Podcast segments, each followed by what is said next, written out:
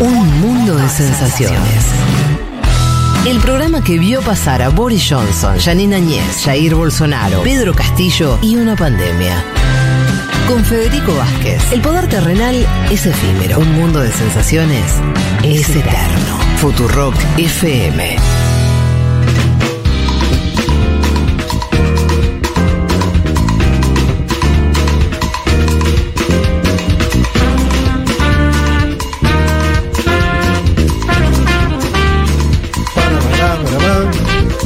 Bueno, hoy domingo, hoy a la noche, ¿qué hay?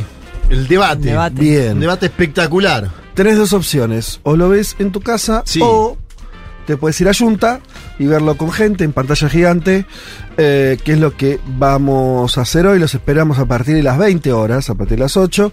Eh, se pueden ya pensarse en un plan con algún amigo, Una cervecita. una birrita, Resolver la cena ahí. resolver la cena ahí con una, unas Esas papas, empanadas, ¿no? unas Esas empanadas de empanaditas. nata, de hongos. Y, eh, y ven el debate, para mí es un planazo, eh, y ya es una costumbre, lo estuvimos haciendo con los debates anteriores y también en los momentos electo- perdón, electorales, que también va a ser eh, lo mismo el domingo que viene, cuando sean las elecciones, también los vamos a invitar a los que quieran que estén eh, allí y seguir los resultados desde ahí. Les recuerdo la Valle 3487 en el barrio Almagro, en Junta Bar. Ahí mm, pueden ver entonces el día de hoy el debate presidencial. Eh, 21 horas empieza, ¿no? El debate. 21 horas, por eso, a las 20 te vas acomodando ahí. eh, y, y a las 21 empieza el debate. Eh, bueno, nos íbamos eh, a- al tema que nos propuso Males, si les parece bien, va- vayamos hacia ahí, que tiene que ver con esta serie de huelgas en distintos lugares del mundo. Me interesa, no te digo un montón, pero que un poquito me lo justifiques. ¿Qué viste ahí? Porque, bueno, cada huelga también tiene su sus características nacionales y sectoriales. Pero algo vos ahí intuiste que, que hay al- alguna cuestión que las une o que, o que a vos te pareció por lo menos que era coherente plan- ponerlas juntas. Dale, empecemos sí con esta columna de, de Mundo Expandido con el tema de las huelgas. A ver, empecé a encontrarme con distintas noticias que daban cuenta de distintas huelgas en distintos lugares del mundo y dije, bueno, a ver qué hay detrás de, de todas estas noticias que tienen en común y qué diferente.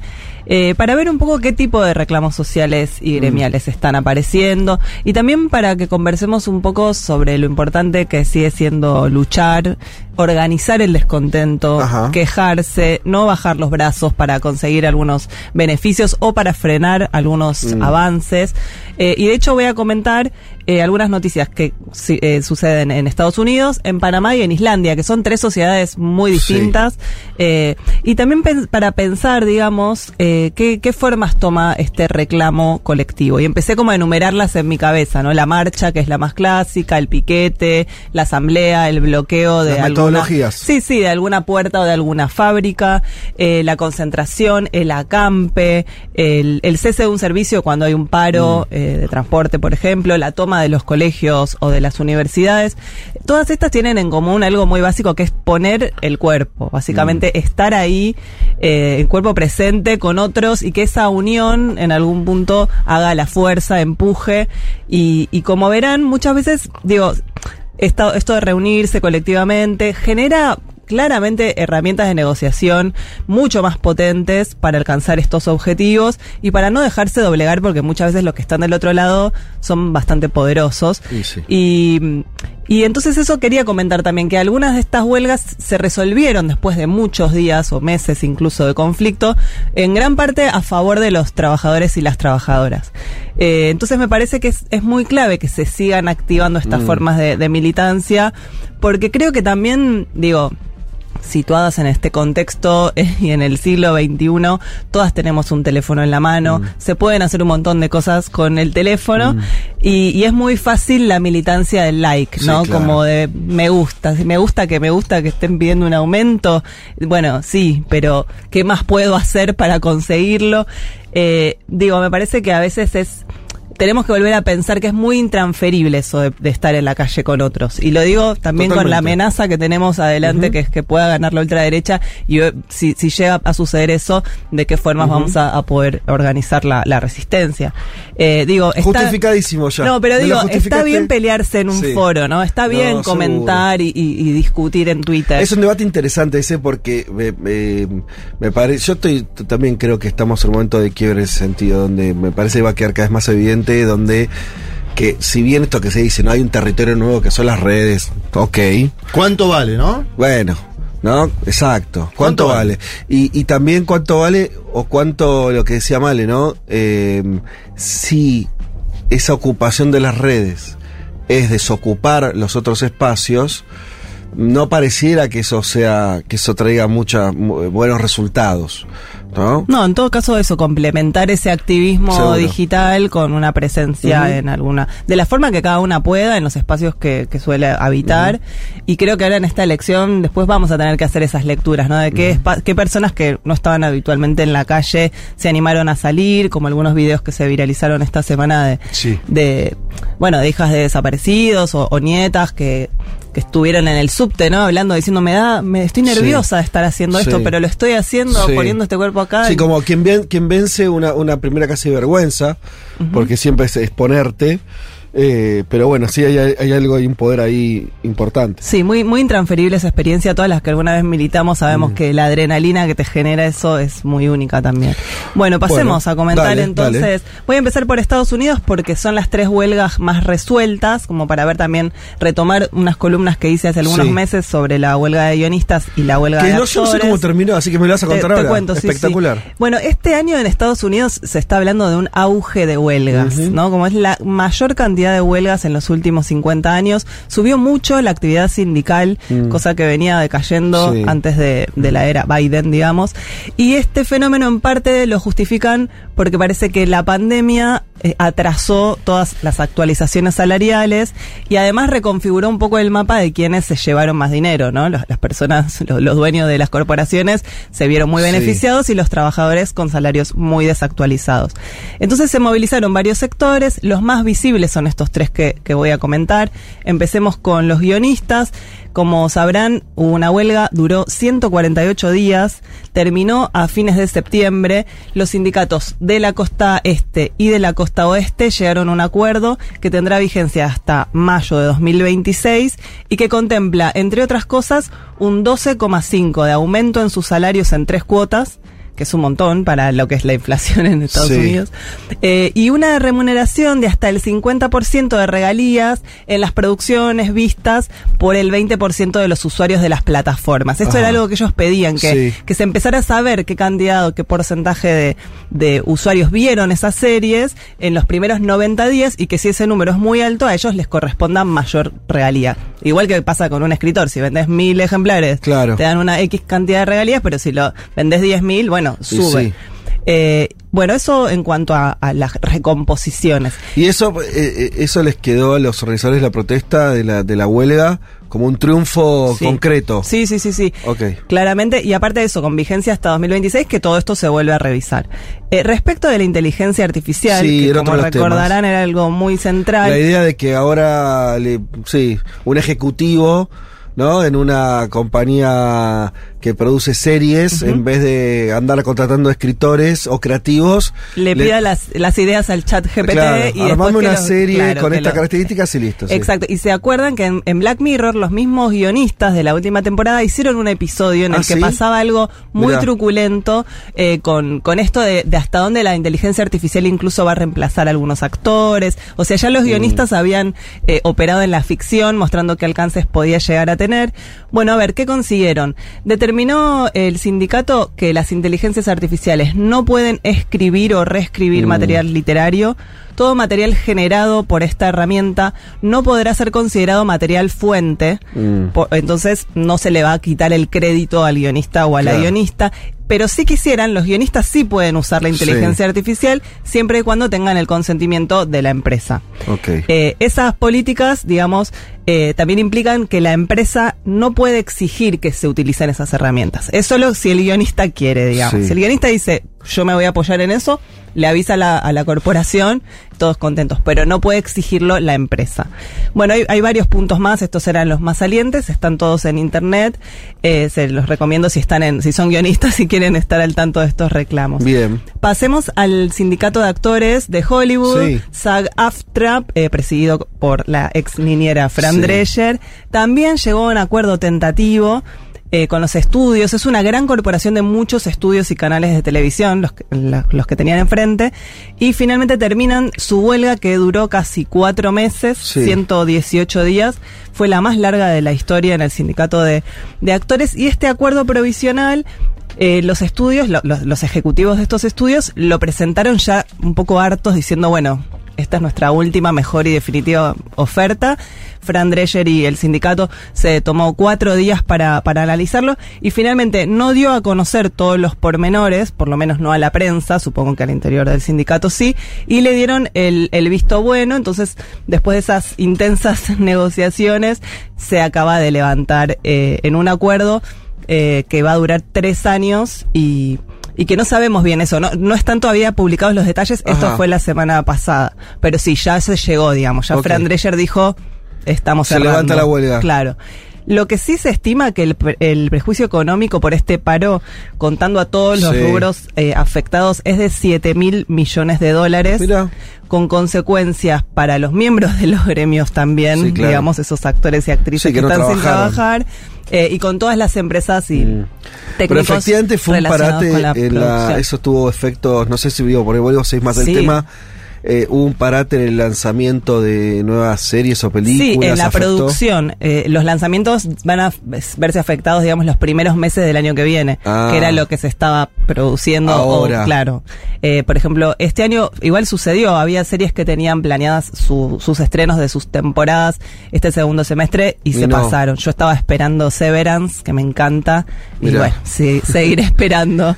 Eh, sí, nos separaron muchas filmaciones de películas Mirá. y muchos estrenos para festivales se pasaron para otros años, también porque los actores no podían ir a hacer promoción de esas películas, incluso a películas terminadas. Me parece siempre interesante esto del, del sindicato de actores, porque como que todos los actores cumplen, eh, o sea, el sindicato logró una premisa que es una de las bases del sindicalismo, pero no siempre se cumple, que es que no te rompa la huelga, o sea, que no haya miembros que digan, no, bueno, está bien, yo sí laburo y, eh, ¿no? Sí, sobre todo con las superproducciones. Mm. Después algunas producciones independientes pequeñas sí Bueno, hicieron pequeños convenios y pudieron seguir. Sí, sí. Pero digo, grandes, eso, grandes producciones y superproducciones de que incluso usan locaciones de otros países, estuvo todo parado.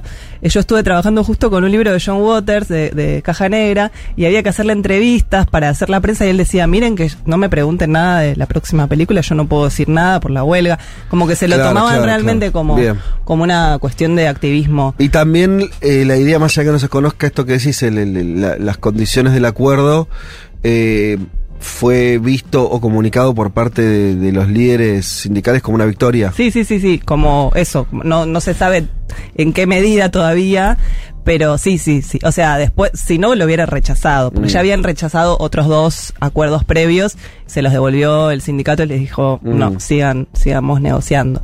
Así que bueno, la verdad que lo que tiene de bueno, tanto el, me parece, ¿no? Estas dos huelgas de guionistas y de actores es que mm, lograron una visibilidad muy masiva, que estuvieron en la calle con formas bastante divertidas de protesta. Había fotos en internet de toda gente disfrazada en, la, en la entrada de los grandes estudios. Todo muy espectacular, como, Sí, claro. ¿no? El pleno Estados Unidos, Hollywood. Tuvieron el apoyo de Barack Obama, el expresidente también.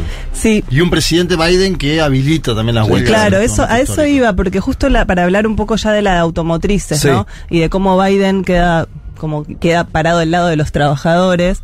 Eh, la huelga de, automotrices fue también histórica porque es la primera convocada simultáneamente contra tres compañías muy grandes con, con sede en Detroit. Eh, el sindicato se llama United Auto Workers y consiguió después de seis semanas eh, acordar con Ford, con General Motors y con una empresa que se llama Stellantis, que es la que absorbió a Chrysler. Entonces, este sindicato lo que co- logró, digamos, son convenios colectivos de cuatro años y medio de duración que suponen un triunfo para los trabajadores porque les suben los sueldos mínimo el 25% Ajá. y les permite a un montón de trabajadores que estaban ya cayéndose de la clase media, Sí. volver a digamos, a equiparar un poco su, su posición eh, social, que estaban, la verdad, cada vez más excluidos. Y, y la verdad que marca un poco esta huelga un- una especie de renacimiento sindical, porque incluso eso decía, el, el presidente estuvo en la huelga como con un gesto de que hasta a Biden le convenía que saliera bien porque había estado dando su apoyo. Y, y parece que el, el que salió sobre todo mejor parado es este líder de- del sindicato de United Auto Workers que se llama Sean Fine, Sí. porque leía un poco en la prensa que decían que acertó con el momento, la narrativa y la estrategia. Logró el apoyo de la opinión pública Claro. en un país que no, no es muy amigo de las huelgas. Sobre todo esgrimiendo que había habido beneficios récord para las empresas y los sueldos, Sí. expo- exponiendo, digamos, los sueldos multimillonarios de sus directivos y mostrando lo que cobraba un trabajador respecto de, de- de esos sueldos multimillonarios. Y es un buen orador, además. Sí, sí, se los O sea, fue en lo- ganando. en los que vi de, de- de algunos videitos y que circulaban por las redes sociales, eh, nada, que es importante eso, ¿viste? Cuando hay un Sí. comuni- cuando alguien también es comunicador, cuando el- Explica bien. claro, cuando un dirigente también logra conectar desde ahí. Sí, y armó, armó como maniobras bastante específicas. Por ejemplo, en un momento ya había cerrado con Ford y con Stellantis y faltaba General Motors. Entonces le armó todo un acto en General Motors y la paralizó. Eh, ¿no? Como que fue una, una huelga larga, pero fue parcial. Fue como ocupando en distintos momentos las distintas fábricas y, y- y no es que frenó la producción, no es como el caso de los guionistas o los actores que pararon definitivamente eh, la industria, sino que acá seguía todavía funcionando, entonces tampoco se generó tanto rechazo. Lo que sí quiere ahora este John Fine es lograr que aparezcan los trabajadores de plantas no sindicalizadas, por ejemplo Claro. Tesla en Texas eh, y los, fabri- los fabricantes extranjeros que usan empleadores, empleados est- estadounidenses como Volkswagen, Honda y Toyota tienen ganas de que esos trabajadores también se unan a este sindicato. Bueno, lo contamos acá cuando hablamos de estas huelgas que Sí. eh, la, este líder sindical representa a estas automotrices que vos dijiste que son como las este eh, las decanas de eh, las grandes empresas del siglo XX de Estados Unidos, pero que tenían un problema en que las nuevas firmas, Tesla es el ejemplo más claro, pero había otras, que eran todas las empresas automotrices, sobre todo de autos eléctricos, que era lo que Claro. se estaba discutiendo, eh, que son más nuevas, ninguna había permitido sindicatos y los laburantes no habían logrado formar los sindicatos, que en Estados Unidos es muy difícil, tienen un montón de trabas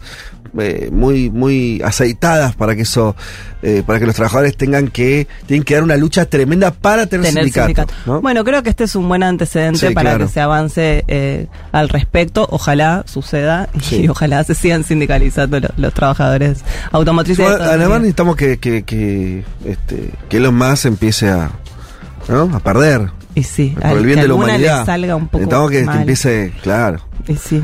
Bueno, pero con Amazon pasaba algo parecido, ¿no? Como digo, los Jeff Bezos tampoco quería sindicatos en Amazon. Y, que, y me parece todavía logra que no ha- si hay es son en algunos lugares, en algunos almacenes, pero no una cosa a nivel nacional. Bueno, hasta acá Estados Bien, Unidos. bien, Eh, interesante. si les parece, pasamos a, a Panamá. Dale. Eh, están las cosas bastante difíciles y están sucediendo en este momento, o sea que es una- son todas noticias Mm. en desarrollo. Eh, me interesa repasar un poco la situación que llevó a, a esta huelga que está paralizando el país y que estuvo tomando visos muy violentos, como, como verán que les voy, a, les voy a comentar. Les resumo un poco la situación.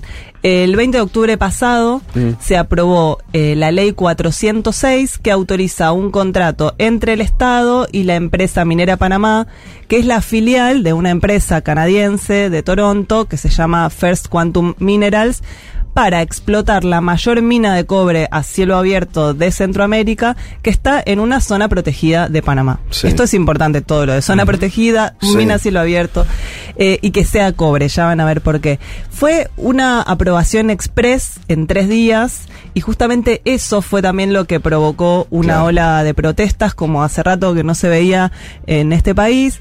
Porque este contrato otorga permiso para explotar la mina de cobre pagando un canon anual de 376 millones de dólares por año, que no suena a Mm. mucho, y porque prevé una extensión de 20 años de contrato, renovable por otros 20 más. O sea que ya te...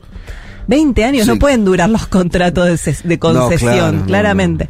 Bueno, eh, antes de, de contarles... eh, lo- 40 por lo que decís. O sea, 20 renovables, Claro. si la empresa quiere, ¿no? Por supuesto. Eh, antes de, de contarles un poco de, de estos pormenores de, la, de los reclamos y de las huelgas, me interesa que eh, digamos algo sobre por qué es tan importante el cobre, porque Sí. ahí está parte de la clave. Panamá es el decimocuarto productor de cobre a escala mundial y el cobre está cada vez teniendo más relevancia para promover eh, la energía la energía eléctrica como alternativa a los combustibles fósiles. Entonces, para reducir las emisiones de carbono, Mm. muchos gobernantes en distintos países están migrando bueno, los coches eléctricos Sí. y eh, ciertas maquinarias para que operen con electricidad en vez de con gasolina, Sí. nafta. Y, eh, Y el cobre es una el pieza- cobre, claro, el cobre es un componente Sí. para la transición energética por, porque... Bueno, Como transmisor, Claro, ¿no? como De hecho, transmisor. lo, lo destacó mucho Sergio Massa en la campaña. ¿Se acuerdan que hablaban mucho del litio en Argentina y Massa le decía... dan todo de bola litio y, y hay, acá. que, hay que mirar Sí, al cobre porque sí. va a cambiar la matriz comercial Sí. de la Argentina. Totalmente. Sí, sería importante si pasa. Sí, de hecho se estima que va a subir la demanda un 20% de acá a 10 años, que todavía es un número, bueno, controlable, pero alto. Y, y esta empresa que viene, digamos, operando ya en esta, en esta mina desde 1997, ya informó a sus clientes el año pasado que estimaba producir entre 370.000 y 400.000 toneladas de cobre de Panamá. O sea, ya estaba haciendo cálculos sobre todo el cobre que iba a Sí. sacar eh, de Panamá. Antes de la aprobación de la ley. Sí. Como Eh, quien supiera. Por supuesto. Eh, algo que también es importante es que para explotar la mina a cielo abierto se necesita muchísima agua. Mm. Y acá es otro, otro de los puntos importantes del conflicto porque también por culpa del cambio climático está faltando agua potable en gran parte de la sociedad panameña. Y el abastecimiento de agua para esta mina en parte se puede hacer con agua salada, pero están usando también agua dulce de la misma cuenca que alimenta a las ciudades. Claro. Entonces, está- me, me estás usando el agua, me estás sacando el cobre. Bueno, Bueno, ¿y la verdad que, cómo fue el bueno, estallido entonces lo, lo que sucede es primero saltan la- la- la- los ambientalistas, eh, salen a las calles el 23 de octubre, el acuerdo se firma un viernes, ese lunes ya las calles amanecen tomadas, el centro de la ciudad, y se empieza a duplicar la cantidad de gente sistemáticamente cada día y se vuelve realmente muy, muy, muy masiva. Eh, tanto que se generó una semi-parálisis de- del país. Eh, sobre todo se sumaron otros sectores, se sumaron los médicos, la- los sectores de educación. Básicamente el descontento está por haber sido una medida mm, inconsulta e consideran en algunos casos que inconstitucional eh, y esto generó, bueno, cortes de calles en todo el país, paros laborales de distintos gremios, escuelas cerradas y sobre todo algo muy delicado en Panamá que fue que se suspendieron los desfiles patrios del 3 de noviembre, que es como el desfile del año en el que se conmemoraban 120 años de, de la separación con, con Colombia. Parece que esto no se suspende nunca. Es- ese desfile eh, es como el punto de, de las fiestas patrias más importantes del año. Bueno, este año no se hizo. Eh, ¿Qué hizo el presidente, que se llama Laurentino Cortizo? Trató de frenar un poco la escalada de las manifestaciones con el anuncio de una consulta popular. O sea, ya había aprobado la ley y después dijo, bueno, no, Sí. voy a hacer una consulta para ver si quieren aprobar o derogar la ley. El Tribunal Electoral la desestimó, la calle, la calle también. Y un poco con la idea de apaciguar el malestar, el Congreso lo que terminó haciendo fue eh, una moratoria de la minería metálica y acordó dejar en las manos de la Corte Suprema de, de Panamá la decisión sobre este contrato. Entonces, a partir de ahora va a ser la Corte la que tenga que decidir qué se hace y un poco es importante que lo haga la Corte porque si la Corte Suprema lo declara inconstitucional, le da argumentos de defensa ante una demanda multimillonaria de la compañía, Ah, porque también claro, se te puede volver en contra y que esta dice, che, pero hiciste una ley, me firmaste un contrato y después... Sí, sí, después de estar en un tribunal de Nueva York llorando Exacto. este y pidiéndole a Panamá que le dé mil millones de dólares. Bueno, lo vimos O con sea, el PF ahora acá, está ¿no? en esa, está, está la Corte Suprema viendo Sí, sí, sí. qué hace con el acuerdo y hay el Sindicato de la Construcción y algunos gremios docentes eh, insisten que ni siquiera quieren acatar eso, que ellos quieren Claro. que se anule eh, la ley y que den por terminado el contrato. Si quieren seguir el tema, les recomiendo escuchar El Hilo, que es un podcast producido por Radio Ambulante, que Sí, cubre varios, bueno. varios temas de América Latina y tienen un informe sobre este tema en Panamá. Y lo último que voy a decir de Panamá, también hablando de las formas de protesta, es una novela, una novela, una noticia un poco espeluznante, porque en medio de un piquete esta semana, Tremendo. eh, unos trabajadores estaban cortando la ruta interamericana, 80 kilómetros de, de Ciudad de Panamá, y un hombre mane- que manejaba una camioneta no pudo llegar a al country donde vivía por este piquete, Sí. se bajó de la camioneta Sí. con un arma, amenazó a los manifestantes, les dijo que, que- que saquen todas las cosas que obstruían el paso, y uno de los manifestantes lo desafió y le dijo, no, no, si vos no nos querés correr Claro. acá, nos vas a tener que matar a todos. Sí. Y el tipo abrió fuego y asesinó a dos manifestantes, Mm. así, tipo, están las fotos Sí, de... El video también es tremendo. El video no lo quise se- ver. Cómo se baja, yo no lo terminé de ver. Pero la impunidad del tipo que saca el arma como, como si estuviese jodiendo, inclusive. Claro. Y terminó matando a dos personas. A dos personas a balazos Mm. en el medio de un piquete con todos los fotógrafos cubriéndolo, el tipo a cara descubierta. Eh, es un, un- vamos a decir su nombre, se llama Kenneth Darlington, tiene 77 años, es un jubilado panameño con nacionalidad estadounidense. Que, que se creyó que era superior a esas personas que estaban protestando Mm. y que las asesinó. eh, en, en- bueno, nada, una situación muy tensa, muy dramática, que, que también eso, ¿no? Tam- los riesgos de poner el cuerpo son que aparezcan estas, estas personas también muy sacadas y. Justo acá que muy hay un debate sobre la libre portación de armas en nuestro país, ¿no? Cada vez que miramos esas cosas, si bien no se pueden equiparar, porque Sí, obviamente sí, son claro. sociedades muy distintas, uno dice a la pelota, ¿así se soluciona en otros lados? Y aparte esa cosa muy terrateniente, el tipo coleccionaba armas, no ciudadano norteamericano en Panamá, se baja con de su 4x4 y los trabajadores estaban ahí reclamando. Sí, está yendo a un country, es una escena, ¿no? Sí, espeluznante realmente. Bueno, para terminar con algo un poquito más A arriba, eh, salto a Islandia. Sí, un Islandia, a ver, país- ¿qué pa- Un pero país, pará, ¿qué, che, claro, Islandia ¿qué no- problema tiene Dale, Islandia? ¿qué pasó en No aparece Islandia? mucho en este programa Islandia, Nunca, la verdad. nunca, nunca, nunca. decimos nada de Islandia. ¿Por qué no destituyen al primer ministro? Claro, bueno, a mí es me un- impresiona cada vez que, que, que por algún motivo, muy cada tanto, eh, pasa algo en Islandia. Que, que sale una serie, ¿qué pasa? No, no, no, no, es una cuestión política, lo que con sea. De siempre me impresiona lo mismo. Eh, yo tengo casi una costumbre, sobre todo de, de países, digo, con España no lo hago porque ya, ya conozco bastante bien su geografía, con Sí. otros menos. Entras a Google Maps. Claro.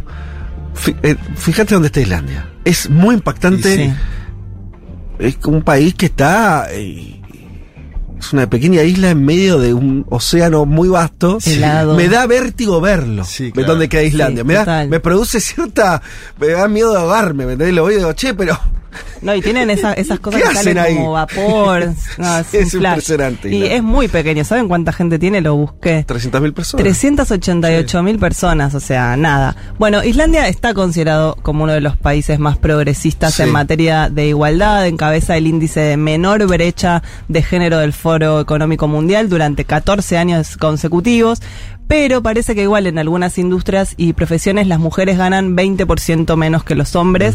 Y entonces por eso el pasado 24 de octubre tuvo lugar un paro muy, muy, muy masivo. Podés buscar las fotos, está lleno de mujeres. Mm. Un paro de mujeres al que adhiere también la primera ministra, Katrin Jacobsdottir, varias integrantes del Qué, gabinete. bien, qué buena Justicia. pronunciación, ¿eh? Pues esa, Catrín Eh, Jacob eh, Sotir. eso escrito, ¿sabes cómo es eso escrito, no? Ah. Jacobsdottir. Jacob Sotir. Jacobsdottir. Todos se llaman Dottir, que es como hija de. Ah, mira qué lindo. To- todas las mujeres tienen como Sí, el dotir. mirá.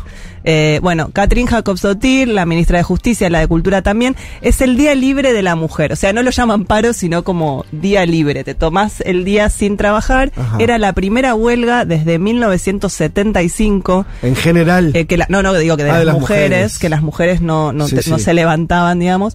Y el lema es, eh, de esta huelga fue, a esto le llamas igualdad. Ajá. Llamaron a todas las empleadas del país a no trabajar, a exigir que se elimine la violencia de género y se reconozca recompense la contribución de las mujeres Mm. y las personas no binarias. Y, y la verdad que este tema de la violencia de género en estos países pequeños, con muy poca población, es, es muy alta el porcentaje de, de mujeres que, que sufren, es el 40%. Mucho encierro, ¿no? Mucho, mucha vida. Mucho frío, mucho- sí, tal cual. Eh, 40% de las mujeres sufre o sufrió violencia de género o sexual en Islandia, según los datos de la- una misma empresa de relevamiento de allá. Eh, y la verdad que me, me pareció interesante eso, ¿no? Como que en un país que tiene muchos privilegios y en donde tienen un montón de problemas resueltos, también sigue siendo Sí. importante organizarse, salir a la calle y que nada menos que la primera ministra forme parte de, de ese reclamo y, y haga eco de con su propia voz de lo que está pidiendo el movimiento de mujeres de Islandia. Así Lindo que- recorrido, Male. Me, gustó lo, Islandia. el- el- lo Variopinto. diverso, Sí. variopinto. Y terminar con Eh, algo un poco más arriba, eso está bueno. Es que lo de Panamá, yo creo que vamos a tener que seguirlo acá en otros programas porque me No, parece yo que me quedé pensando en Islandia. ¿Cómo es que? ¿Por qué? Si por qué me iría a Islandia o no. ¿Pero por qué tiene el apellido Ah, del, sí. del hijo de.? Porque los, los hombres, yo me acuerdo cuando jugó la selección argentina y lo estaba buscando ahora a propósito. Argentina jugó en un mundial con Islandia en el 18. ¿En serio? Empató 1 a 1, gol del Kun Agüero. Y estaba buscando el gol de Islandia, es Fin, Finbogazón. Y me acordaba por la transmisión que todos terminaban en son. Ah, Sí, como son si hijos. fuera lo mismo del el- lo, que dijo Male, pero del lado de los varones. Exacto, hay algo ahí. Y en. Rusia también, ¿viste? Sí, con sí, con sí, la muy común, muy común eso. Eh, bueno, eh, bien, interesante entonces esta radiografía de las protestas eh, en diversos lugares, lugares muy distintos, y al mismo tiempo me quedo con, con esto que, que decías al inicio de... Yo creo, bueno, nosotros lo vimos con la peli de César, ¿no? Cuando que estrenamos, en vez de estrenarla como medio era lo obvio, que eh, hacerlo al canal de YouTube y que cada uno lo vea en forma individual, por así decirlo, o en su casa, o como qui- o en realidad, como quiera, Ajá. al estilo de peli, ¿no? Que cada uno vea la película como quiera. Nosotros le dijimos, ¿sabes qué? On no, demand. no vas a ver No. la película como querés. La vas a ver te vamos a obligar casi a que la hagas con otros, a que tengas que organizarte, eh, organizar una proyección. En los que no, no, no organizaron la proyección, pero querían verla, tuvieron que acercarse a lugares para verlas con otros. Eh, y me parece que esa atención que vos bien marcabas en relación a las huelgas o, al- o a lo sindical o al mundo de las protestas, eh, entre el choque entre lo, lo- lo virtual y lo real, me parece que va a ser un algo muy muy de, deba- de debate y de ver qué hace la sociedad Sí, en los próximos años ahora, ¿eh?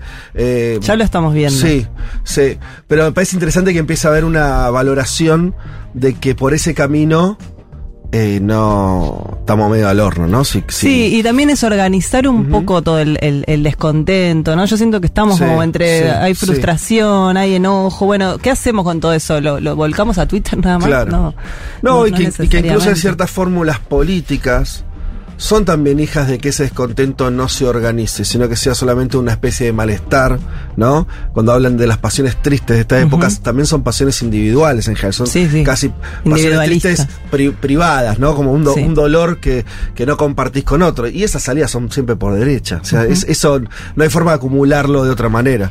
Eh, No, bueno, la- un ejemplo contrario de esto es la marcha del orgullo que, bueno, y todas las protestas que estuvo contando Sí. Viole la semana pasada, ¿no? De cómo es una forma de organizar una serie de reclamos con unas fiestas que van todas montadas, ¿no? Como también, para mí son, son ejemplos siempre de las luchas de, de las minorías, de las militancias LGBT.